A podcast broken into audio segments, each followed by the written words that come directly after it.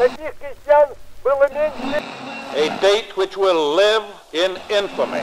Ao bem-estar dos trabalhadores. Você está ouvindo o História FM.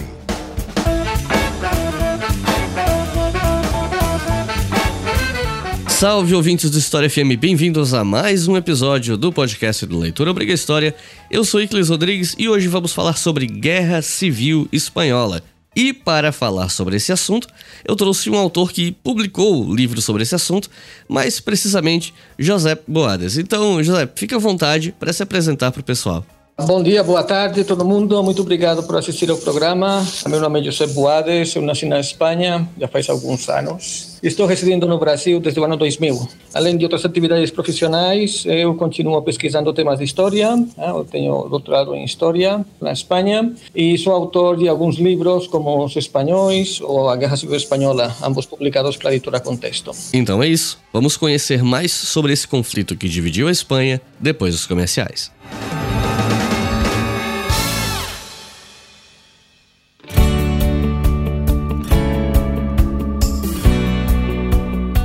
Acompanha o História FM sabe, mas quem não acompanha talvez vai ficar sabendo agora. Nós temos uma campanha que financia o História FM no Apoia-se. E não só o História FM, mas também outros podcasts que são produzidos pelo Leitura Obriga História, como o Estação Brasil e o Colunas de Hércules. E com um valor bem baixo por mês, a partir de R$ reais, você já financia todos os podcasts da casa. A existência desses podcasts depende dos nossos apoiadores.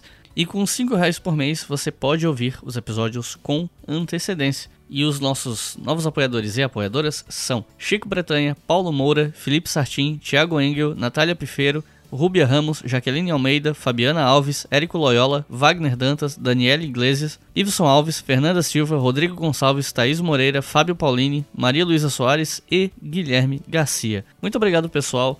São vocês que mantêm o podcast vivo. E se você que está aí ouvindo quiser apoiar a leitura obrigatória, você pode fazer isso colaborando pelo Apoia-se. Mas, supondo que você não tenha condições de apoiar financeiramente de um ponto de vista mensal, digamos assim, porque o que de fato mantém esse trabalho é esse apoio mensal, né? Porque a gente garante que todo mês tem dinheiro entrando e a gente pode ter uma estabilidade, vamos dizer assim. A gente paga editor, a gente investe de uma maneira que isso retorne para melhorar sempre o material que a gente está fazendo.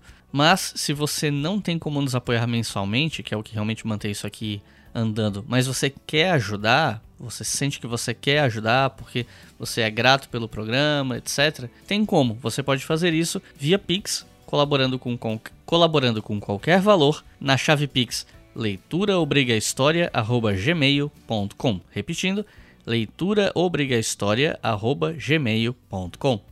Qualquer valor que você puder apoiar, quantas vezes for conveniente para você, já ajuda bastante o nosso trabalho. O Estação Brasil e o Colunas de Hércules também têm chaves Pix próprias, e aí, se você quiser apoiar cada um dos criadores individualmente, você pode fazer isso. Caso você seja ouvinte dos outros programas também, né? Ah, mas eu não tô com grana nesse momento para colaborar. Tem alguma outra maneira de ajudar? Bom, também tem como. Você pode entrar em leituraobrigahistoria.com ou historiafm.com. Aí você desce ali do banner com o player que tem em cima do site. Logo embaixo tem as capas dos podcasts da casa. Você clica na capa do História FM, clica no post de algum episódio e lá você vai ter links para compra dos livros que foram sugeridos no fim de cada programa. Quando não tem link é porque eu não consegui achar o livro na Amazon, porque é um livro esgotado, algo assim. Mas quando eu acho o link na Amazon, eu coloco ali, porque daí eu recebo comissão pelas compras que a galera faz na Amazon. Então, é uma maneira de ajudar também, porque daí você compra uma coisa pra você sem pagar nada mais, por isso você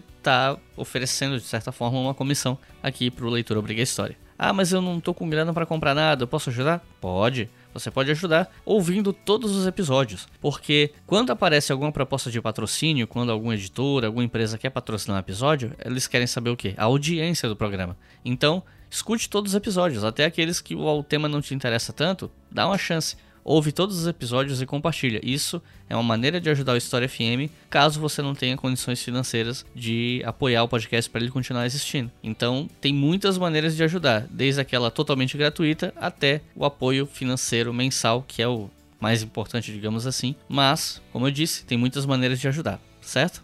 Então, chega de conversa e vamos para o episódio.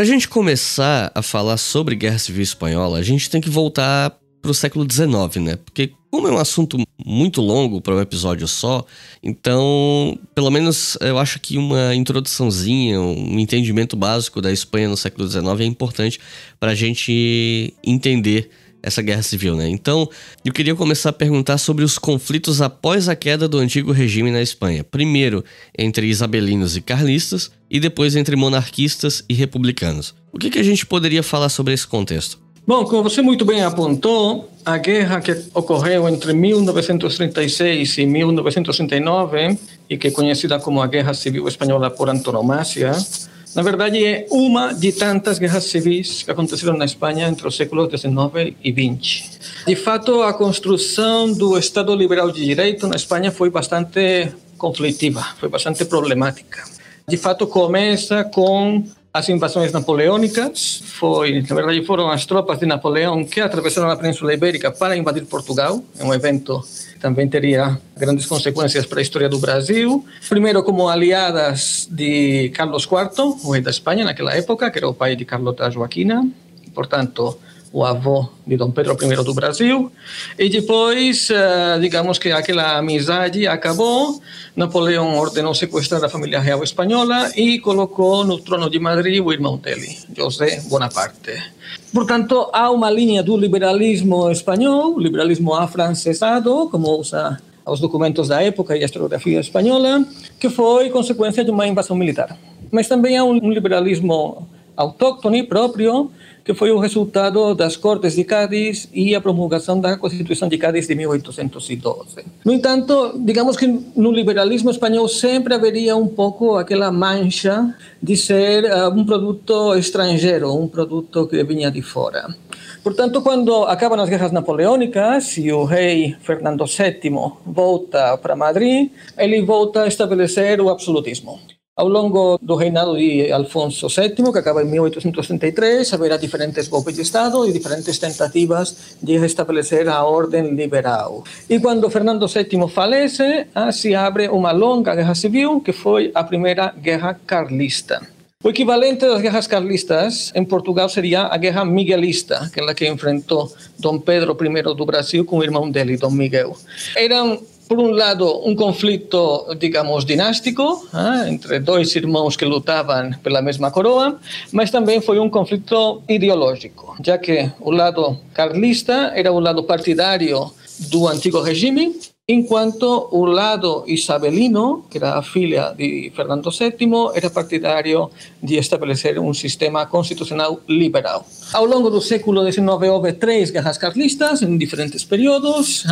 O reinado de Isabel II foi teoricamente um reinado liberal, mas também aconteceram diversos golpes de Estado e conflitos e uh, movimentos constitucionalistas. E, finalmente, em 1868, a rainha foi derrubada por uma, uma revolução ah, democrática e houve por seis anos o que foi conhecido como um sexênio revolucionário ou sexênio crítico, em que aconteceu um pouco de tudo. Houve ditadura militar, houve a importação de uma dinastia estrangeira, houve inclusive a proclamação da Primeira República, em 1873. A Primeira República foi de curta duração, não, não conseguiu chegar nem sequer a um ano, provocou mais duas guerras civis, a guerra cantonalista e a terceira guerra carlista. E, de fato, se alguém tiver interesse né, em entrar no dicionário da Real Academia Espanhola, que seria o dicionário normativo da língua espanhola ou castelhana, e procura o termo república, encontrará como sexta definição irônica lugar onde reina a desordem. Então, a primeira experiência republicana na Espanha foi muito conturbada e, digamos, que geraria um sentimento de que a república não era a forma mais adequada para governar o país. Depois da, desse sexênio republicano, ah, voltaria a mesma dinastia, a dinastia Bourbon, com o filho de Isabel II, Alfonso XIII, e seria proclamada uma Constituição Liberal Conservadora, a de 1876, que foi a mais longa em termos de duração até a atualidade. No final do século XIX, a Espanha perdeu as últimas colônias que tinha, que eram basicamente as ilhas de Cuba, Porto Rico e o arquipélago das Filipinas, no, no Pacífico. E isso foi um golpe muito duro ah, para, digamos, a política e a inteligência espanhola. Houve um movimento já no começo do século XX de voltar a ter algum tipo de, de patrimônio colonial ah, e foram iniciadas as guerras no norte da África, as guerras do Marrocos, que na verdade foram guerras muito duras e que provocaram graves conflitos. A Semana Trágica de Barcelona, em 1909, foi uma consequência do envio de tropas do porto de Barcelona para o norte da África para lutar contra os rebeldes marroquinos.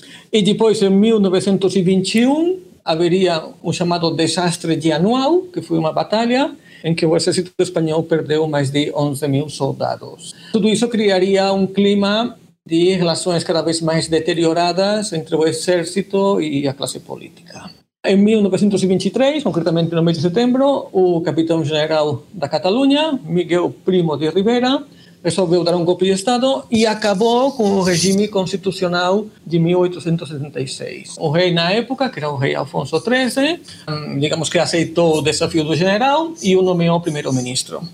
A ditadura de Primo de Rivera teve alguns anos com alguns avanços notáveis, ah, tanto no plano econômico, conseguindo uma estabilidade e um crescimento econômico, e também no âmbito militar, em que conseguiram, digamos, controlar o protetorado espanhol do norte da África e derrotar as tropas marroquinas de Abd el-Krim. No entanto, a crise econômica de 1929 causou estragos nas finanças espanholas. No final do ano, Miguel Primo de Rivera resolveu abandonar o cargo. Em 1930 houve mais dois governos militares, ah, o general Berenguer e o almirante Aznar, e quando chegamos na primavera de 1971, houve uma tentativa de voltar ao regime constitucional anterior, de 1876, organizando eleições municipais, de dia 12 de abril de 1961.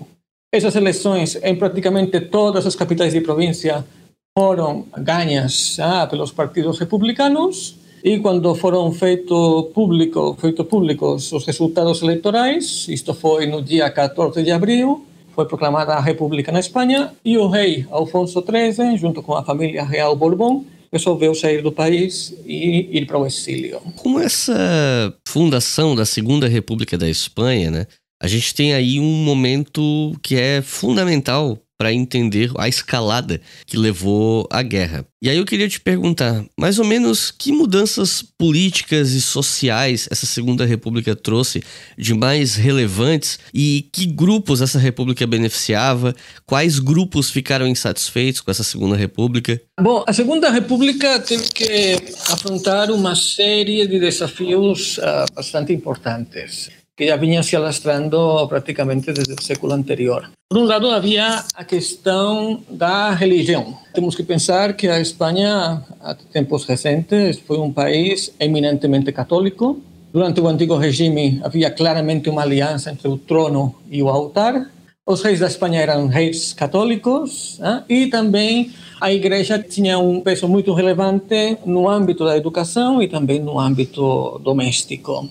A República chegou com um programa político laico e também com um programa educacional progressista. Isso aí provocou situações de atrito com a hierarquia católica espanhola. E provavelmente o pior foi que algumas semanas depois da proclamação da República, houve uma onda de ataques, saques e incêndios de igrejas, conventos e mosteiros.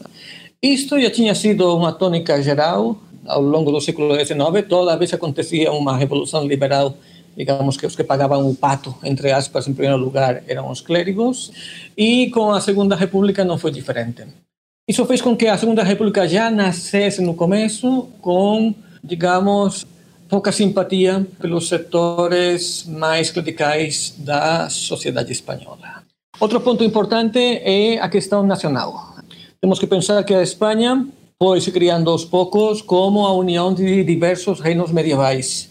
Cada reino com seu povo, sua língua, sua moeda, sua cultura, seu direito. Já no antigo regime, e sobretudo os liberais, tentaram uniformizar esses diferentes reinos, criando uma estrutura estatal unitária. imitando um pouco o modelo jacobino da França. Pelo outro lado, havia movimentos que iam de um regionalismo até diretamente o separatismo, que reclamavam formas políticas mais condizentes com a pluralidade nacional do país. Isso seria também um elemento que os políticos da Segunda República tiveram que estudar e dar solução. Depois haveria toda a questão social. Temos que pensar que o primeiro terço do século XX, na Espanha e em boa parte da Europa e em outros muitos pontos do planeta, foi um momento de emergência do movimento operário. No caso concreto espanhol, o movimento operário nessa época estava liderado sobretudo pelo anarquismo. Né? o anarquismo tinha basicamente duas, duas organizações principais. Uma era a CNT, a Confederação Nacional do Trabalho, que era o principal sindicato em número de, de, afiliados da Espanha e que seguia as linhas do anarcosindicalismo. Né?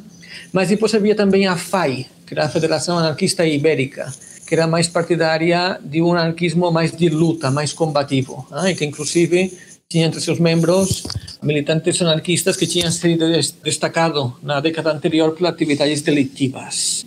Havia também uh, toda a questão agrária, ah, por uma questão histórica derivada do que é conhecido como a Reconquista, isto é, o avanço dos reinos cristãos sobre os reinos muçulmanos na Idade Média, o país era muito dispar em termos de superfície das fazendas. Então, o norte da Espanha, sobretudo a Galícia, é predominante o minifúndio, ah, isto é, são pequenas propriedades agrícolas, enquanto na metade sul da Espanha o que predominava era o latifúndio. Então eram grandes extensões de terra que estavam em poucas mãos.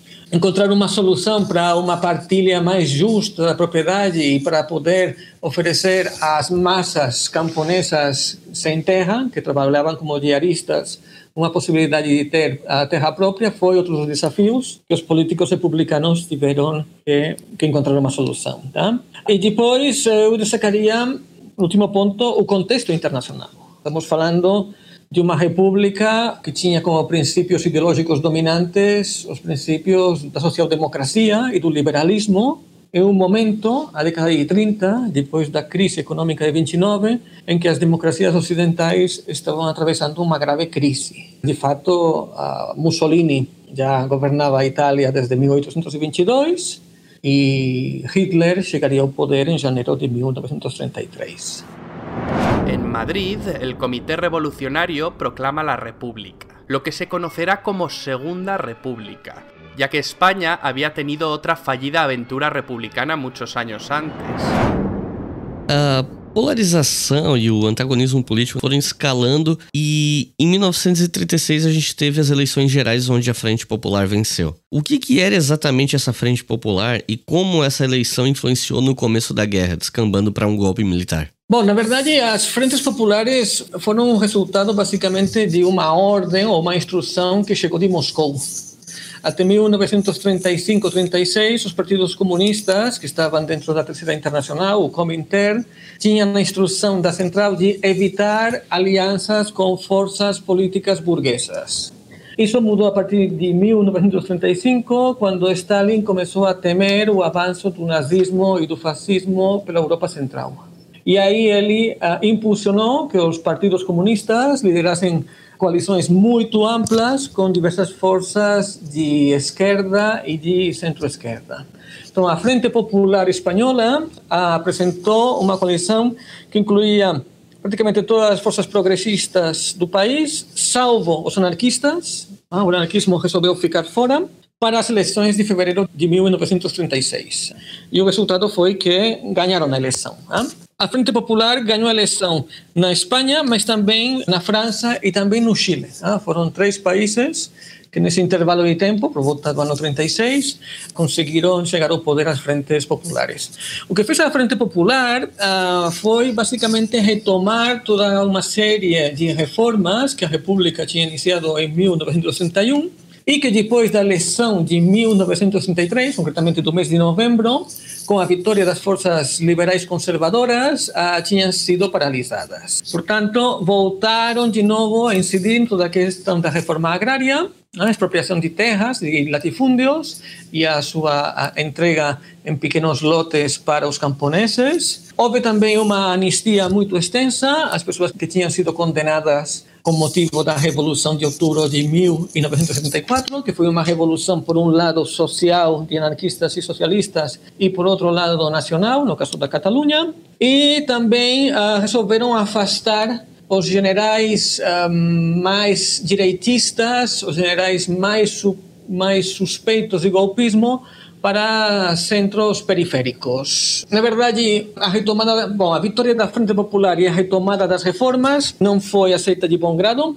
pelas forças de extrema direita. Foi, por exemplo, o caso da Falange. Não? Os falangistas saíram bastante às ruas a protestar e a gerar incidentes. Houve muitos confrontos, ah, inclusive com vítimas mortais entre falangistas e anarquistas e comunistas. E depois também o fato de enviar os generais suspeitos para praças periféricas acabou sendo um tiro no pé. Porque, por exemplo, enviaram o general Franco para as Ilhas Canárias e, portanto, estava muito perto das tropas do norte da África. Enviaram o general Godet para as Ilhas Baleares, portanto ficava muito perto da Catalunha, e enviaram o general Emílio Mola para Navarra. E com isso conseguiram que tivesse um contato muito estreito com conspiradores carlistas.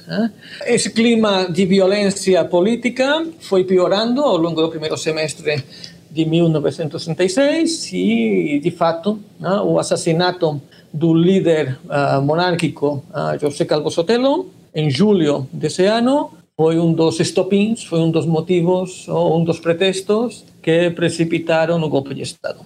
E aí, nesse ponto, eu queria te perguntar sobre quem eram exatamente os atores sociais dessa guerra civil. Porque quando se fala em guerra civil, normalmente as pessoas pensam em dois lados, automaticamente, né? Só que a Guerra Civil Espanhola, assim como outras guerras civis, são eventos complexos e misturam atores sociais diferentes, né? Então, por exemplo, aqui a gente tem os militares rebeldes, os republicanos, os anarquistas, socialistas, comunistas, enfim. Você poderia explicar para a gente quem eram os grupos envolvidos nessa guerra? Bom, na verdade, o universo de partidos políticos na Espanha de 1936 é muito extenso, é quase uma sopa de letras, tá? Mas eu tentarei resumir de uma forma rápida e vou fazer um pouco uma revisão das principais forças políticas e sociais, começar pela extrema esquerda e vou ir caminhando para a extrema direita. Então, na extrema esquerda, tínhamos os anarquistas, como já tinha comentado, a CNT no lado sindical e a FAI no, no lado da ação direta. Depois teríamos os trotskistas, entre aspas, já que geralmente considerado trotskista o POUM, que era o Partido Operário de Unificação Marxista, uh, cujo líder principal era André Unin. Uh, André Unin tinha sido um ex-anarquista que tinha viajado para a União Soviética poucos anos depois da Revolução Bolchevique e que inclusive tinha ocupado cargos importantes na Internacional Sindicalista mas que depois, no final da década de 20, com a chegada de Stalin ao poder, percebe que a situação está piorando e resolve voltar, voltar para a Espanha. Inicialmente uh, tem muita amizade, muita afinidade com Trotsky, mas depois há uma série de desencontros ideológicos e em 1965 André Unin rompe o relacionamento de amizade que tinha com Trotsky. Mesmo assim, o POM continua sendo visto como um partido da quarta internacional trotskista. Bom, de fato, a Espanha é um caso especial. Eu acho que o único país que eu conheço em que a, a Internacional Comunista tinha dois partidos comunistas. Tinha o PSUC, que era o Partido Socialista de Unificação da Catalunha, que era a região catalã, e no resto da Espanha tinha o PSE, o Partido Comunista da Espanha. Provavelmente a figura mais conhecida do PSE fosse Dolores Ibarruri, a La Passionaria. Depois haveria os socialistas, que seria a, a, segunda internacional, que tinha um partido muito consolidado, que naquela época já tinha mais de 50 anos de história, que era o Partido Socialista Operário Espanhol, o PSOE, e um sindicato, a UGT, a União Geral de Trabalhadores, que inicialmente tinha sido um sindicato para alguns grupos profissionais muito específicos, como os ferroviários, ou como os trabalhadores das indústrias gráficas, mas que depois iria se expandindo e se tornaria, depois da CNT, que era um sindicato anarquista, a principal força sindical espanhola. Os socialistas, na verdade, estavam divididos em muitos grupos ideológicos diferentes. Haveria um setor mais revolucionário, que tinha como líder Francisco Largo Caballero, que defendia uma proximidade com os comunistas. De fato, houve uma tentativa de unificar socialistas e comunistas, que deu como resultado o PSUC, o Partido Comunista da Catalunha, e também a Juventude Socialista Unificada, que teve como primeiro secretário-geral uma figura histórica do comunismo, que se tornaria posteriormente, como foi o caso de Santiago Carrillo. Mas também havia um setor mais moderado, mais próximo de umas teses social-democráticas, e que tinha a figura de Indalecio Prieto, provavelmente o político mais destacado. Caminhando um pouco mais para o centro, haveria o Partido da Esquerda Republicana, que tinha Manuel Azaña como figura mais importante. Era um partido mais centrista, mais intelectual, que procurava o que se chamava a regeneração. Então, consideravam que a Espanha era um problema, que a Espanha estava em decadência e que havia que procurar algumas vias para que a Espanha se tornasse um país homologável aos países mais avançados da Europa. E para isso ah, fazia falta ah, reformas na área educativa, reformas na área econômica, a questão agrária, etc, etc. Depois teríamos as forças de centro-direita, que eram várias e bastante dispersas. Eu diria que a mais importante era o Partido Radical, de Alejandro Lerrouche. No entanto, essas forças de centro-direita, esses republicanos liberais, quando chegam em 1936, estão claramente em decadência.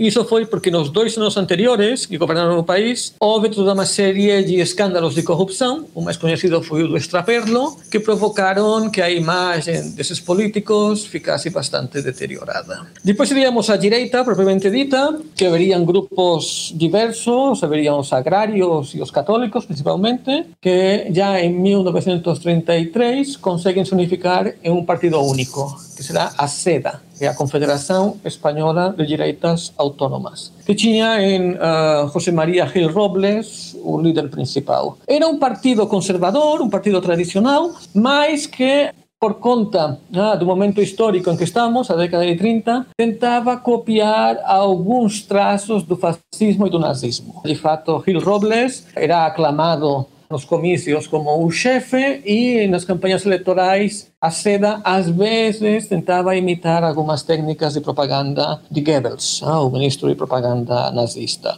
Mais à direita teríamos os tradicionalistas, os carlistas, que eram, digamos, os saudosos do antigo regime, que para eles a questão do liberalismo e da república era praticamente um pecado. E, de fato, a Guerra Civil Espanhola que estamos falando agora, de 36 a 39, para os carlistas seria a quarta Guerra Carlista. E, finalmente, já no extremo mais à direita, haveria os falangistas. A Falange foi um partido fundado em 1933, foi fundado por José Antonio Primo de Rivera, que era filho de Miguel Primo de Rivera, aquele que foi ditador na Espanha entre os anos 1923 e 1929. Era um partido que basicamente copiava o modelo do fascismo italiano e o adaptava à realidade histórica e social da Espanha. Isso seria basicamente, bom, isso seria basicamente o espectro político a nível da Espanha, mas temos a acrescentar as forças nacionalistas e regionalistas, eh, que eram muito fortes, sobretudo no País Basco, e estavam concentrados em um partido, o Partido Nacionalista Vasco, que era um partido conservador e católico, e ao mesmo tempo defensor da identidade própria do País Basco. Na Catalunha, encontramos uma diversidade de forças políticas. Eh? As principais seriam a Esquerda Republicana da Catalunha, que era um partido de centro-esquerda, Estat Català, que era um partido abertamente independentista, a Liga Regionalista, que era um partido liberal conservador, e também a União Democrática da Catalunha, que era um partido democrata cristão. E havia outras forças regionalistas, como no caso da Galícia, que teve como principal líder Casares Quiroga, que era o primeiro ministro da República quando aconteceu o golpe de Estado, e na Andaluzia, ah, em que havia um notário chamado Blas Infante, que foi um dos idealizadores do nacionalismo andaluz.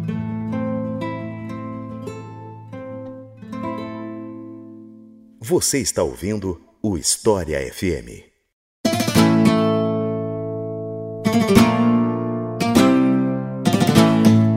E como é que foi a reação do resto do mundo em relação a essa guerra? Eu tô perguntando assim, né? E fica muito abrangente falar desse jeito, mas é fato que houve apoio internacional para ambos os lados e nós tivemos a formação que ficou conhecido como Brigadas Internacionais, que é essa história das Brigadas Internacionais, ela é bem célebre quando se pensa em Guerra Civil Espanhola, né? Então eu queria que você nos contasse quais nações apoiaram o lado franquista, quais apoiaram a República, quem se absteve, enfim, e o que eram as brigadas internacionais. Muito bem. Digamos que o, o aliado natural da República deveriam ser as, as democracias ocidentais, principalmente França e Grã-Bretanha, e em menor medida Estados Unidos. Eh? Embora Estados Unidos estivesse mais longe e naquele momento ainda praticava um certo isolamento.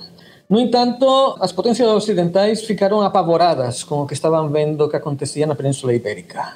E, portanto, a primeira reação não foi tanto de apoiar a República, mas de evitar que as chamas do incêndio espanhol pudessem acabar queimando todo o continente. Portanto, já nas primeiras semanas da guerra, e foi uma iniciativa francesa e britânica, foi constituído o Comitê de Não Intervenção, que basicamente o que procurava era que todos os países evitassem ah, algum tipo de intervenção no país que pudesse alongar ah, o conflito. Isso aqui, na verdade, foi muito ruim para os interesses da República, já que o Comitê de Não Intervenção impedia que os republicanos pudessem comprar armamento no exterior. De fato, uh, aliados verdadeiros da República só houve dois. Por um lado, o México, do presidente Lázaro Cárdenas, que abraçou a causa republicana e a causa das liberdades e da democracia na Espanha, e por outro lado a União Soviética. A União Soviética foi um aliado uh, um tanto sui generis, porque o apoio de Stalin teve que ser comprado pela República. Em setembro de 1936, já quando estavam Uh, havia o, perigo de os rebeldes conseguirem uma vitória rápida. Todo o estoque de ouro que havia acumulado no Banco de Espanha saiu de Madrid, foi embarcado no porto de Cartagena e foi enviado para o porto de Odessa, atualmente na Ucrânia. Com esses recursos, Stalin enviou para a República tanques, aviões, fuzis, armamento e também assessores militares. Esse foi o grande apoio da República do ponto de vista militar, a União Soviética. Por outro lado, Franco teve dois aliados principais: Benito Mussolini, o duce italiano, e Adolf Hitler, o Führer alemão. E, em menor medida, também o ditador português Antônio Oliveira Salazar. Hitler enviou a Legião Condor, que eram basicamente aviadores, era uma força aérea, inclusive para a Luftwaffe, as operações da, da Guerra Civil Espanhola serviram como campo de práticas para o que depois seria a Blitzkrieg na Segunda Guerra Mundial. E Mussolini também enviou força aérea e enviou aproximadamente um corpo expedicionário de 30 mil soldados, as tropas voluntárias italianas, além de bastantes veículos acorazados, blindados. E depois também haveria a questão de qual foi a postura do Brasil. De fato, quando foi comunicado o evento, Getúlio Vargas resolveu se manter totalmente neutro. De fato, o Brasil nem sequer fez parte do acordo de não intervenção. Getúlio Vargas considerou que a guerra civil era uma questão interna da Espanha e que, portanto, o Brasil não tinha que ter qualquer posição a respeito. No entanto, no entanto, sabemos, porque temos documentos, que o Brasil de Vargas enviou ajuda aos militares sublevados, basicamente carregamentos de açúcar e também café. Em relação às brigadas internacionais, sendo que as potências ocidentais se mantinham isentas, eh, se mantinham neutras e a República não conseguia o apoio, Uh, diversos partidos comunistas organizaram uma rede paralela para que voluntários pudessem ir lutar na Espanha. O centro de recrutamento das brigadas internacionais estava em Paris. De Paris, os voluntários iam para Albacete, uma cidade da metade sul da Espanha, e lá eram organizados em diferentes brigadas. Geralmente cada brigada era, estavam distribuídos por grupos linguísticos. ¿eh? Havia brigadas alemãs, havia brigadas que eram dominadas pelos italianos, havia brigadas que eram dominadas pelos franceses, etc, etc, etc. E as brigadas internacionais resultaram ser uma tropa de choque muito importante já a partir do mês de novembro de 1966. No entanto, o acordo, o pacto de Munique de outubro de 1968 decretou a retirada dessas tropas que já no mês de novembro tiveram que abandonar oficialmente o país. É verdade que alguns brigadistas continuaram lutando, porém integrados dentro do Exército Popular da República. E houve brigadistas brasileiros. Não temos o número exato, era um contingente relativamente pequeno, ah, possivelmente menos de 20 voluntários, que integraram sobretudo a Brigada Garibaldi, que era uma brigada integrada principalmente por italianos. E uh, dois desses brigadistas, uh, em concreto Apolônio de Carvalho e José Gai da Cunha, deixaram relatos autobiográficos contando a experiência da luta na Espanha. Quando a gente fala de guerras como a Primeira Guerra Mundial ou a Segunda Guerra Mundial, as pessoas conseguem lembrar os nomes de várias batalhas, né? Elas sabem muitos dos momentos chaves da guerra. Muitas vezes por conta de filmes, séries e afins. Já no caso da Guerra Civil Espanhola, é bem mais difícil você encontrar quem conheça as principais batalhas, e sempre que eu faço episódios sobre guerras, eu gosto de, na medida do possível, pelo menos pedir que o convidado mencione algumas das principais batalhas, para que a gente traga um pouco dessa dimensão militar também, né? Então eu queria te perguntar quais foram as principais batalhas dos primeiros anos da guerra levando em consideração que a gente está falando mais desse começo de guerra, né? Pelo menos dos primeiros anos, quais foram as principais batalhas? Na verdade, com a Guerra Civil Espanhola acontece um pouco o que também aconteceu com a Primeira Guerra Mundial. Então, foi mais uma guerra de atrito, uma guerra de pequenos avanços, de posições, do que realmente de grandes batalhas. A grande batalha da Guerra Civil Espanhola foi a Batalha do Ebro, que aconteceu entre julho e novembro de 1938. Foi realmente a batalha definitiva e aquela que determinou o, fim da República. Mas provavelmente a Guerra Civil Espanhola seja mais conhecida não tanto por batalhas concretas como por episódios que acabaram se tornando bastante marcantes, não? Por exemplo, o conceito de quinta coluna ou quinta colunista, que seria um sinônimo de traidor ou de aquele que apoia o inimigo, aparece na Guerra Civil Espanhola. Depois, Guernica, famoso bombardeio da cidade basca de Guernica, que inclusive Pablo Picasso dedicou uma obra célebre, também foi outro desses momentos marcantes da Guerra Espanhola que ficaria, digamos, como uma página da história universal. Mas, para fazer um pequeno resumo da guerra de um ponto de vista bélico, poderíamos fazer um, a seguinte sequência de fases, tá? Na verdade, a guerra começa como um golpe de Estado, que acontece entre os dias 17 e 20 de julho de 1936. O grande idealizador do golpe de Estado, o general Emílio Mola, o que ele pretendia era que em poucos dias e de forma muito rápida e sangrenta as forças rebeldes ah, controlassem o país ah, e, digamos, ah, assassinassem ou prendessem as principais lideranças operárias e de esquerda. O resultado é que a guerra civil foi uma consequência de um golpe de Estado que fracassou. Então, o golpe de Estado de 17, 18 19 de julho fracassa. Dentro do lado republicano se abre um debate muito grande, porque os partidos políticos e os sindicatos exigem ao governo que abra os arsenais e entregue armas para a população. Isso será um debate que fará com que em 48 horas a República tenha três primeiros ministros diferentes. Ah, finalmente será José Giral, que era um homem de confiança do presidente da República, Manuel Azaña, que resolverá abrir os arsenais, entregar armas e com essas armas as forças irregulares e milicianas conseguirão parar o golpe. Portanto, quando chegamos a por volta do dia 21, 22 de julho, encontramos que a Espanha está dividida em duas metades quase iguais. Uma controlada pelos militares sublevados e a outra controlada pelo governo da República. Os militares não conseguiram o triunfo nas principais capitais espanholas. Madrid, Barcelona, Valência e Bilbao continuaram sob o controle do governo. Mas mesmo assim ocupavam praticamente a metade do território peninsular, mais os arquipélagos de Canárias e Baleares. O segundo momento é o general Franco sai das Canárias, vai para o norte da África, controla as tropas coloniais, que seria o corpo mais avançado, mais aguerrido do exército espanhol, mas tem que deslocar essas tropas do norte da África para a Península Ibérica. Aqui será chave o apoio aéreo italiano e também alemão, já que havia o perigo de os republicanos controlarem o mar, no exército de Gibraltar, e impedir o avanço das tropas. Isso seria aproximadamente o mês de agosto, que conseguem deslocar esses contingentes para Andaluzia, para o sul, e é quando começa a operação para ir avançando para o norte, com o objetivo de chegar às portas de Madrid, atravessando a região da Extremadura.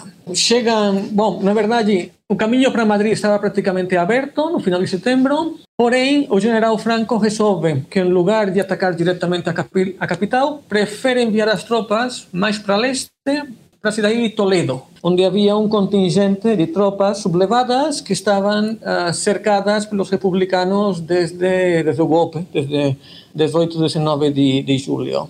O triunfo em Toledo fará com que o general Franco se torne a liderança do lado rebelde e, finalmente, em novembro, resolve atacar Madrid diretamente, através da cidade universitária. Mas, nessas semanas de intervalo, as tropas republicanas conseguem estruturar as defesas. As duas primeiras brigadas internacionais já entram em operação e uh, os, os, rebeldes, os sublevados, os franquistas, uh, não conseguem ocupar Madrid. Nos primeiros meses de 1937 haverá várias manobras envolventes para tentar cortar a principal via de comunicação de Madrid com Valência. Primeiro será através do sul, através do rio Jarama, que é um afluente do Tejo, e depois será pelo norte, eh, tentando cortar a estrada com Guadalajara. Ambas manobras fracassam e Madrid continua sitiada, porém com contato com o porto de Valência. É nesse ponto que Franco resolve deixar de lado a ofensiva sobre Madrid e procurar outros alvos periféricos. Eh, o primeiro será a cidade de Málaga, no sul, e depois será a campanha do norte. O norte, que seriam basicamente as regiões do País Basco, Cantábria e Astúrias, era muito importante estrategicamente porque era a base da indústria sidrometalúrgica espanhola, da indústria de armamentos, tanto armas quanto explosivos, e também as principais uh, minas de carvão e de ferro. A campanha do norte foi muito longa, uh, ocuparia praticamente todo o ano de 1937 para tentar diminuir a pressão sobre essas regiões estrategicamente tão importantes, o governo da República lança algumas contraofensivas, como manobras de diversão. As principais são as batalhas de Brunete, em julho de 37, e a de Belchite, mas na verdade não, não conseguem o resultado almejado. E por volta do mês de outubro, novembro, as tropas franquistas conseguem controlar toda a vertente cantábrica, todo o norte da península. No inverno de 37 e 38 acontece a Batalha de Teruel, que foi uma batalha duríssima, porque aquele inverno foi muito frio. Teruel é um local dentro da Península Ibérica que tem invernos especialmente rigorosos, mas nesse aí conseguiram chegar a temperaturas de até menos 20 graus. Portanto, foi conhecido Teruel como o pequeno Stalingrado. Os republicanos tomaram a iniciativa, mas conseguiram ocupar a cidade, mas depois os franquistas contra-atacaram e recuperaram o terreno perdido. Depois da Batalha de Teruel, e já estamos entrando no mês de abril de 1938, os rebeldes conseguem uh, chegar ao norte de Valência, uma localidade chamada Vinarós, e com isso, ao chegar ao Mediterrâneo, dividem a área republicana em duas partes. A Catalunha ao norte, o que seria Madrid, Castela Mancha e Valência ao sul. Né? A partir daquele momento, digamos que o destino da República já está marcado. É nesse momento que os republicanos tentam a última ofensiva para voltar a unir os dois lados da área controlada pela República e iniciam a Batalha do Ebro. Uma batalha em que lutaram, se estima que lutaram mais de 200 mil soldados. E foi uma batalha longuíssima, uma batalha de atrito e tremendamente dura. Com o fim da Batalha do Ebro, que os franquistas acabam ganhando no mês de novembro de 38, começa a operação de conquista da Catalunha. Barcelona cai por volta do dia 30 de janeiro de 1939 e aí, digamos que a República fica sem fronteira terrestre com a França. Dentro do lado republicano há uma discussão sobre se seria melhor apresentar a rendição. Negrin, que o primeiro-ministro republicano, considera melhor esticar ao máximo a guerra, porque ele considera que antes ou depois vai explodir a Segunda Guerra Mundial e que, portanto, os países ocidentais que deram as costas à República vão ter que procurar na República um aliado contra as forças do eixo, mas a situação é cada vez mais complicada, a República está sofrendo muito e na última semana de março de 39 haverá um golpe de Estado dentro da República, Negrin é afastado do poder e os militares uh, golpistas uh, tentarão um acordo com o general Franco que não conseguirão. Portanto, no dia 1 de abril de 1939, a República finalmente se rende. El gran objetivo de los sublevados es tomar la capital. La gran ofensiva de Madrid es planificada como un movimiento convergente de las tropas de Mola por el norte y las de Franco por el sur. Si cae Madrid, los nacionales tienen ganada la guerra. Pero los defensores de la República no se lo ponen fácil. Quando a gente fala sobre Guerra Civil Espanhola, um episódio que eu vejo que é um talvez o episódio que mais inflame os ânimos das pessoas foi uma sucessão de eventos que alguns chamam de Jornadas de Maio ou Eventos de Maio, que teriam ocorrido em 1937. Então eu queria pedir para você explicar para o pessoal que está ouvindo o que é que foram esses tais eventos de maio. É, que debate é esse? O que, é que aconteceu? Por que, que ainda hoje as pessoas estão brigando e discutindo sobre esse tema? Enfim. Bom, eu diria que o principal desafio interno que ambos os lados da guerra tiveram que encarar era conseguir a unidade. Ah, já vimos que o espectro político da Espanha de 1936 estava formado por uma constelação de diversas forças políticas, cada uma com uma ideologia, uma estrutura, líderes, objetivos diferentes, mas na guerra era importante manter a unidade, pelo menos de comando. Nesse ponto, os rebeldes conseguiram a unidade muito antes do que os republicanos e de uma maneira muito mais intensa do que os republicanos. Né? Depois da Batalha de Toledo e da recuperação de Toledo, Franco se torna, de todos os generais, o general mais, mais destacado, o que tem mais apoio dos aliados no exterior e aquele que internamente consegue concentrar uh, mais, mais forças. Né? E já no final de outubro, o general Franco é elevado à categoria de caudilho e generalíssimo dos exércitos. Com isso, conseguirão os rebeldes ou os nacionais ter uma, uma unidade de comando bélico que os republicanos não tinham. Mais adiante, já no mês de abril de 1937, Franco também conseguirá juntar todas as forças políticas em um partido único, com um nome longuíssimo e barroco, que era a Falange Espanhola Tradicionalista das Juntas de Ofensiva Nacional Sindicalista, que seria conhecido popularmente como Movimento Nacional. Então, com a unidade de comando bélico e a unidade política como partido único, digamos que em menos de um ano as forças rebeldes estavam totalmente unificadas. Isso não aconteceu com as forças republicanas. E o que é conhecido como os fatos, os eventos de maio, foi uma espécie de guerra civil dentro da guerra civil do lado republicano. O catalisador, o motivador do conflito foi uma tentativa do governo da República de ocupar o prédio da Telefônica, o prédio das telecomunicações de Barcelona. O governo da República estava controlado basicamente por republicanos de esquerda e comunistas, enquanto o prédio da Telefônica estava controlado pelos trotskistas e os anarquistas. Os comunistas acusavam anarquistas e trotskistas de quinta colunistas, ou seja, de grampear as comunicações e de passar informação delicada para o inimigo. Por esse motivo, um corpo de policiais da República resolveu assaltar e ocupar pela força o prédio da Telefônica. A esse ataque foi respondido com tiros e com violência pelos anarquistas e houve uma série de dias, nesse mês de maio, em Barcelona, em que houve uma guerra de barricadas por diferentes ruas e avenidas da cidade. O resultado foi que os anarquistas e os trotskistas foram derrotados. Quem levou a pior parte foi o POU, o Partido Operário de Unificação Marxista, que que tínhamos comentado, de André Unin. Agentes soviéticos sequestraram André Unin, levaram ele de Barcelona para a cadeia de Alcalá de Henares, uma cidade próxima de Madrid. Lá ele foi, ficou por um tempo, depois foi retirado da cadeia, foi levado para uma checa. Uma checa era um centro de detenção ilegal do Partido Comunista. Foi interrogado, foi torturado e finalmente foi assassinado. Parece que o corpo foi jogado no acostamento de uma estrada, mas ainda hoje não sabemos onde está exatamente. Na verdade, o que aconteceu foi uma aplicação dentro da guerra, da guerra Civil Espanhola das técnicas de expurgo que naquele mesmo momento Stalin estava praticando na União Soviética. Como consequência dos fatos de maio, Largo Caballero, que era o primeiro ministro da República, apresenta demissão.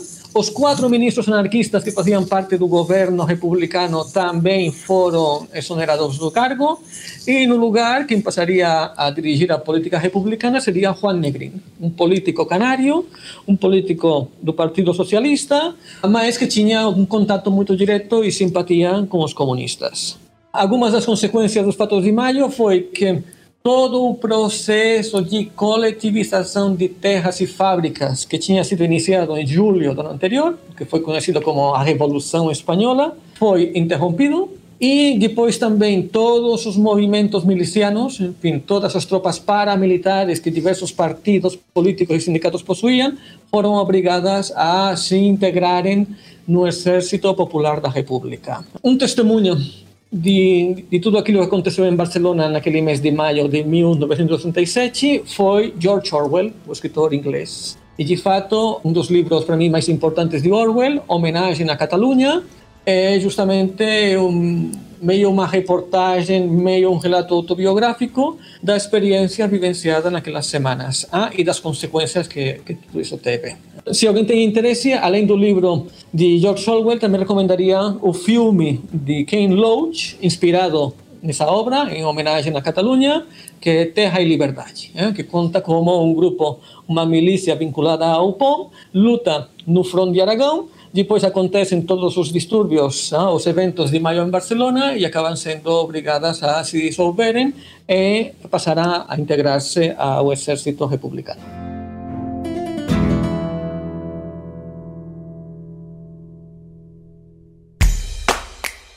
Se você quiser colaborar com o História FM, você pode fazer isso via Pix usando a chave leituraobrigahistoria@gmail.com. E assim você colabora para manter esse projeto educacional gratuito no ar.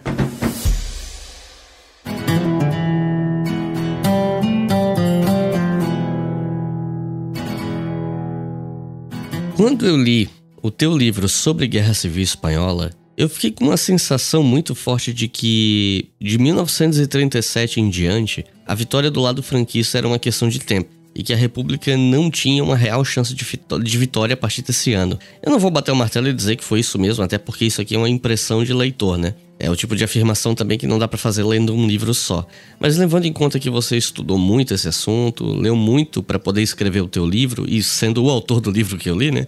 Eu queria te perguntar, você acha que isso faz sentido? De que a partir de 37, 38, o lado franquista já estava com a faca e o queijo na mão, mas foi só questão de tempo para de fato eles ganharem essa guerra? O que, que a gente pode falar mais sobre esse fim da guerra? Bom, na verdade, alguns biógrafos do general Franco coincidem com esse ponto de vista. Então, depois do fracasso da ocupação rápida de Madrid, no final de 86, há a sensação de que o general Franco queria uma guerra longa e queria uma longa para ter tempo de eh, esmagar os movimentos sociais de esquerda. Estava convencido que se queria que a ditadura durasse por muitos anos, como de fato aconteceu, eh, uma guerra longa de atrito e de, e de perseguição de oponentes seria um fator uh, relevante. E em paralelo, uh, Juan Negrín, uh, que era o primeiro ministro da República depois dos eventos de maio em Barcelona, também ele estava ciente de que a posição da República era muito delicada que dependia basicamente do apoio da União Soviética e que, enfim, só fazia recuar eh, em relação aos avanços continuados e persistentes dos, das tropas franquistas.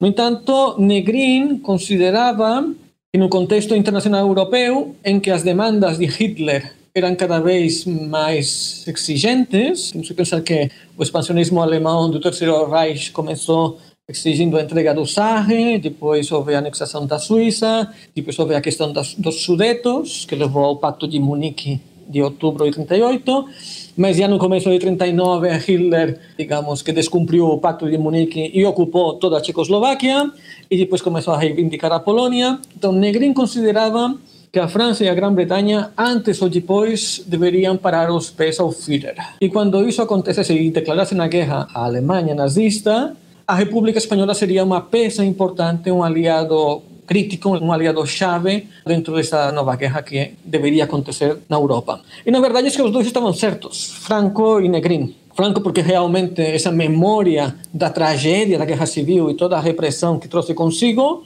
fez com que fosse um dos ditadores mais longevos da Europa. Então esteve desde outubro de 36, em que foi proclamado caudilho, até novembro de 75, que foi quando veio falecer. Então estamos falando de um ditador de quase 40 anos. E Negrin também, também em parte estava certo, porque a Guerra Civil Espanhola acabou no dia 1 de abril de 39, E no dia 1 de setembro desse mesmo ano, Hitler invadia a Polônia. Portanto, houve simplesmente um intervalo de cinco meses entre o fim da Guerra Espanhola e o início da Segunda Guerra Mundial. Quando você procura material sobre a Guerra Civil Espanhola, você percebe que se fala muito sobre violência e repressão nos diferentes lados do conflito, né? A repressão do lado franquista ela costumava ser bem pior, mais abrangente, e mas também se fala sobre violência do lado das esquerdas. E eu sei que isso gera um debate, gera uma certa polêmica, gera discussões sobre equivalência da violência do lado opressor versus o lado oprimido. Enfim, é um debate muito complexo tal. Então eu queria que você comentasse um pouco sobre alguns casos mais emblemáticos de repressão ou violência dos diferentes lados e queria saber qual é a sua leitura sobre isso. E aí fica à vontade para opinar como você preferir. Bom, eu gostaria de fazer uma consideração prévia. Qualitativamente, a repressão praticada pelos dois lados foi igualmente bárbara. Se eu tivesse que escolher entre um centro de detenção falangista ou uma chica comunista, sinceramente, seria uma escolha de Sofia. No entanto, numericamente é verdade. Os franquistas causaram mais vítimas que os republicanos. Paul Preston, que tem um livro publicado alguns anos atrás, O Holocausto Espanhol, ele calcula que houve aproximadamente 150 mil mortos causados pela repressão azul não, franquista contra 50 mil aproximadamente ocasionados pela repressão vermelha. Mas isso se deve basicamente a que os franquistas ganharam a guerra e, portanto, continuaram a repressão após 1 de abril de 39. De fato, foi aberta uma causa geral para apurar responsabilidades tanto de ex-combatentes do exército como de pessoas que tiveram algum tipo de engajamento político social. E depois também ao fato de que, enfim, a guerra, salvo alguns momentos concretos, ah, quem sempre tomou a iniciativa foi o lado franquista. Ah, os piores momentos da repressão aconteceram nas primeiras semanas da guerra e também toda vez que uma localidade era ocupada militarmente. E quando acabou a guerra, com a causa geral. Ah? Ambos os lados importaram novas técnicas de tortura por exemplo, era frequente que os falangistas obrigassem os interrogados a tomar óleo de ricino, que provocava umas cólicas intestinais muito severas, que era uma técnica importada dos fascistas italianos. E no caso das checas comunistas, era muito praticada a tortura do sono, que era impedir o preso a dormir, mediante som alto ou mediante técnicas de tortura diferentes. Sí que é verdade que no caso da repressão vermelha, os clérigos, padres, bispos, freiras estiveram entre os alvos principais, sobretudo nas primeiras semanas do conflito. A Igreja Católica considera que houve aproximadamente 10 mil mártires e, de fato, mil deles já foram beatificados. João Paulo II fez uma grande beatificação de 500 sacerdotes e religiosos e seu sucessor Bento XVI fez mais uma. E depois também dentro dessa área de violência e repressão, eu destacaria a violência sexual, que era aplicada sobretudo nas mulheres. Já fosse como instrumento para obter informação nos interrogatórios ou simplesmente como uma humilhação para as vítimas, ah, com a vontade de deixá-las marcadas socialmente. Los años 37 y 38 constituyen el largo tramo central de la guerra, que partiendo de un equilibrio de fuerzas se va a ir resolviendo en favor de los sublevados. E muito se fala sobre como intelectuais tiveram um papel importante nessa guerra, né? Porque muitos escritores e artistas bem famosos da época tiveram algum envolvimento com ela, seja lutando, seja declarando apoio a algum lado, seja representando a guerra na sua arte. Né? Tem gente como Ernest Hemingway, George Orwell, Pablo Picasso, entre tantos outros, né? Como você vê não apenas a participação deles na guerra, mas também o impacto que a guerra teve em toda uma geração, em parte pelo que os escritores e artistas produziram a respeito dela? Bom, já comentamos anteriormente o caso de George Orwell. Orwell era um intelectual de esquerda, próximo das teses comunistas, e o, o que ele viu na Espanha eh, fez mudar completamente o pensamento. Então, obras posteriores como Animal Farm, eh, que que no Brasil foi traduzida como A Revolução dos Bichos, ou 1984, que são críticas duríssimas ao totalitarismo, seja de direita ou de esquerda, provavelmente não teriam sido concebidas sem a experiência lutando na Espanha entre 1936 e 39. Também é verdade que os intelectuais tiveram um papel de destaque na propaganda política. Um autor francês, que inclusive residiu no Brasil por um tempo, Georges Bernanos, que era uma pessoa de ideologia de direita ou de extrema direita na França.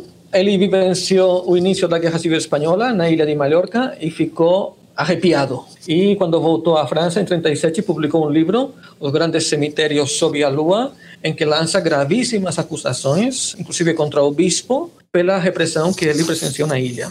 De fato, para compensar o impacto que teve o livro de Bernanos, outro intelectual, Joan Estelric, que era uma figura que procedia das linhas do nacionalismo catalão, mas que se tornou um, um apologeta do franquismo, escreveu um livro, A Perseguição Religiosa na Espanha, que foi traduzida a diversas línguas e que continha muito material gráfico, ah, mostrando enfim, os incêndios de igrejas, conventos e locais religiosos. Também a Exposição Universal de Paris, de 1937, foi palco do combate ideológico entre os dois lados da guerra, já que tanto a República quanto o lado rebelde tinham seus próprios pavilhões. No caso do pavilhão republicano, a obra estrela foi o Guernica, de Picasso, né? que foi uma obra de encargo que fez o governo da República para o artista espanhol. E quando ele estava pensando uh, o que poderia acontecer, que ele poderia criar para esse evento, aconteceu o bombardeio de Guernica. Né? E todas as imagens e todos os relatos de como os aviões alemães tinham praticamente arrasado aquele vilarejo do País Basco, uh, motivaram o que, sem dúvida, é uma das obras pictóricas mais relevantes do século XX. Em Valência, em 37, foi organizado o segundo Congresso de Intelectuais Antifascistas, que além dos principais escritores espanhóis né, daquela época, também atraiu interesse de grandes autores latino-americanos. Né? Pablo Neruda Octavio Paz, por exemplo, ah, participaram do congresso. Também diversos membros do que nos Estados Unidos é conhecida como a geração perdida, né? a geração que participou da Primeira Guerra Mundial, foram para a Espanha para conhecer de primeira mão o que estava acontecendo. E temos, sobretudo, duas figuras muito importantes: Ernest Hemingway e John dos Passos. Da experiência no, na Guerra Espanhola, Hemingway nos deixou um romance, Por Quem Dobra nos Sinos, que também ganharia uma adaptação cinematográfica, ah, protagonizada por Gary Cooper, se não estou enganado. Outros intelectuais, por exemplo, o fotógrafo Frank Capra também esteve na guerra e, e algumas das fotografias mais emblemáticas deste fotógrafo foram captadas nas trincheiras e nos campos de combate espanhóis. Ah. Também temos que comentar o fato de grandes intelectuais que foram assassinados durante a guerra. Provavelmente o caso mais famoso é o de Federico García Lorca mas também do lado uh, dos rebeldes, do, do, lado dos sublevados, algumas figuras importantes como Ramiro de Maeztu, que era um intelectual de destaque da geração de 1898, também foi vítima desta vez dos republicanos. Unamuno, Miguel de Unamuno, que era um grande intelectual espanhol, que era o reitor da Universidade de Salamanca, inicialmente uh, mostrou simpatia pelo golpe de Estado e pelos militares sublevados, mas depois, quando percebeu o rumo e a repressão que estava sendo praticada, resolveu mudar de opinião. E num famoso discurso na Universidade de Salamanca, em 12 de outubro de 36, fez aquela famosa frase de vencereis, pero não convencereis. E no Brasil, ah, podemos comentar diversos autores que foram impactados pelo que tinha acontecido na Espanha. Provavelmente Manuel Bandeira, eh, e o poema Espanha no Coração, mas também encontramos algumas alusões à Guerra Civil Espanhola na obra de Jorge Amado. Então, toda essa participação de escritores, de pintores, de intelectuais na Guerra Civil Espanhola faz com que a vezes tenha um certo ar de guerra romântica, hein? malgrado a quantidade de pessoas que perderam a vida, malgrado os mais de 300 mil refugiados, malgrado todos os horrores que trouxe a guerra. E para a gente terminar, eu queria fazer duas perguntas. As duas têm uma relação direta, de certa forma. Essa guerra ela deixou marcas muito profundas na sociedade espanhola e ainda suscita debate, ainda hoje você encontra grupos que rememoram lados da guerra para abraçar discursos políticos, etc. Ainda existem polêmicas em torno disso. Então, minhas duas perguntas seriam: primeiro, dado o impacto que a guerra teve em tantas famílias na Espanha, Houve casos na sua família onde a guerra impactou levando em consideração que você é espanhol, então é uma outra dimensão, né? Porque eu, como brasileiro, falar sobre a Guerra Civil Espanhola é uma coisa. Alguém que é da Espanha e que a guerra pode ter tido efeitos na sua família ou nos seus descendentes, é, dá uma outra dimensão, né? Uma, uma dimensão mais pessoal. E a segunda coisa é Quais debates ou polêmicas ocorrem na Espanha hoje que têm alguma relação com a guerra civil? Bom, a primeira pergunta, por fortuna, a minha família, tanto a materna quanto a paterna, se viram pouco afetadas pela guerra. Digamos que os meus avós eram pessoas apolíticas e, inclusive, bom, a minha família é da Ilha de Mallorca. A Ilha de Mallorca ficou do lado dos rebeldes já no primeiro momento, já no dia 19 de julho, e foi pouco afetada pelos movimentos bélicos. Portanto, minha família, digamos que ficou quase ilesa, ah, por fortuna, desse grande drama humano que foi a Guerra Civil Espanhola. Assim que eu tive um tio que, por uma questão de idade, coincidiu que ele devia ter uns 18, 19 anos no final da guerra e teve que participar da Batalha do Ebro. É um tio que faleceu quando eu era um menino de poucos anos, portanto nunca tive a oportunidade de conversar com ele, uma idade adulta, mas o que eu sei através de alguns parentes é que o trauma da guerra foi um trauma que ele carregou sempre e que evitava comentar ou relatar qualquer coisa relativa à experiência que ele teve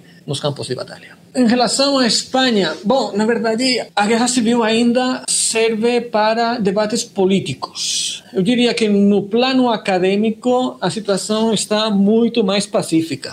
Enfim, eh, os congressos de historiadores profissionais entram em detalhes e, e tentam analisar e conhecer mais com mais profundidade o passado.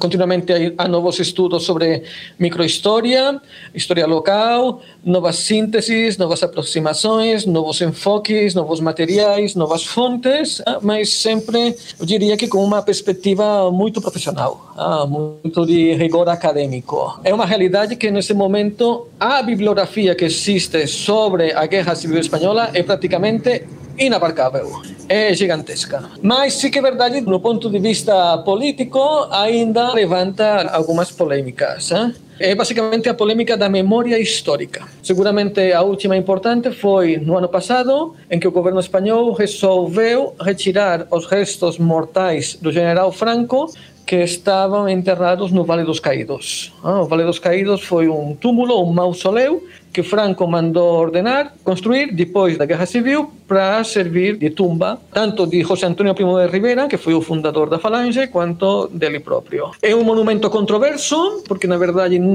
é mais um monumento à vitória de um dois lados da guerra do que um monumento para a reconciliação e um monumento que em parte foi construído por operários forçados. Então, sim, a nível, a nível político ainda existem diversas polêmicas entre as forças de direita e esquerda sobre a interpretação e o uso que deve ser feito no conhecimento sobre a guerra civil.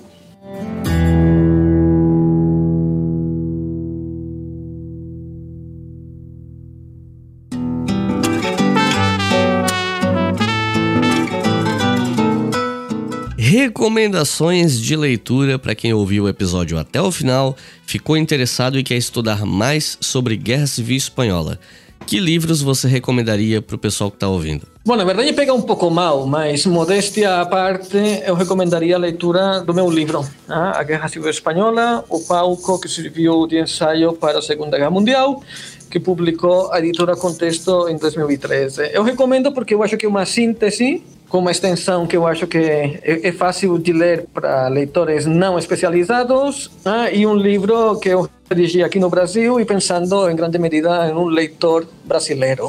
Ah. Eu li esse livro e também recomendo. Ah, muito obrigado. Depois, outros dois livros que eu recomendaria na verdade, são duas obras já clássicas. Uma seria A Guerra Civil Espanhola, de Hugh Thomas, um escritor inglês. Não? Ah, é uma história mais factual, é uma história dentro dessa tradição de escrita da história ah, anglo-saxã, dessa linha liberal Whig, ah, mas que ainda hoje eu acho que é uma obra de referência, mesmo que nos últimos anos tenham aparecido novas publicações e novidades que podem complementar, mas ainda hoje, para ter uma primeira visão, eu acho que Hugh Thomas é um autor de grande relevância. E depois, a outra que seria complementar e, e, o oposto. É a obra do historiador francês Pierre Vilar. Pierre Vilar foi um historiador francês da escola do materialismo histórico. Ele conhecia muito bem a história da Espanha, ele pesquisou muito a história da Catalunha do século XVIII e a Guerra Civil do Pierre Vilar é uma síntese um pouco esquemática talvez, mas que oferece as chaves principais para poder entender o conflito de uma maneira muito didática e muito clara. Mas, além desses três livros, eu gostaria que o público brasileiro acompanhasse o trabalho que está sendo feito no mundo acadêmico local, aqui no Brasil, sobre a Guerra Civil Espanhola e sobre a participação de brasileiros na Guerra Civil Espanhola. Temos já uma bibliografia muito relevante que eu recomendo muito. Eu comento no livro que basicamente o início foi na USP, na Universidade de São Paulo. Ah, e teríamos, por um lado, o professor José Carlos Sebi, que é um grande conhecedor da história contemporânea da Espanha e que tem vários discípulos que têm trabalhado temas relativos à Guerra Civil. Por outro lado, o grupo da professora Maria Luisa Tucci, que fez um trabalho excelente sobre o acervo documental do DOPS, a, a polícia política da década de 30, e que, enfim, traz muitas informações, tanto de imigrantes espanhóis que eram suspeitos de anarquismo ou socialismo, quanto do controle que foi feito para os brasileiros que foram para a Europa lutar na guerra e que depois voltaram. E, finalmente, a professora Valeria Di Marco, que é uma professora do Departamento de Letras, também da USP, que faz estudos sobre Max ah, um intelectual republicano importante, e que também faz estudos muito relevantes sobre a Guerra Civil e o exílio. Então é isso, pessoal. José, gostaria de fazer alguma consideração final, alguma fala final? Não, simplesmente agradecer ao público que tenha chegado até o final, o tempo dedicado e a atenção. Então é isso, gente. Muito obrigado por terem ouvido até o final. Não se esqueçam que o História FM é financiado pela nossa campanha no Apoia-se, em apoia.se barra Você pode colaborar com qualquer valor a partir de R$ reais por mês e com R$ reais por mês você ouve os episódios com antecedência. Então é isso, muito obrigado e até a próxima.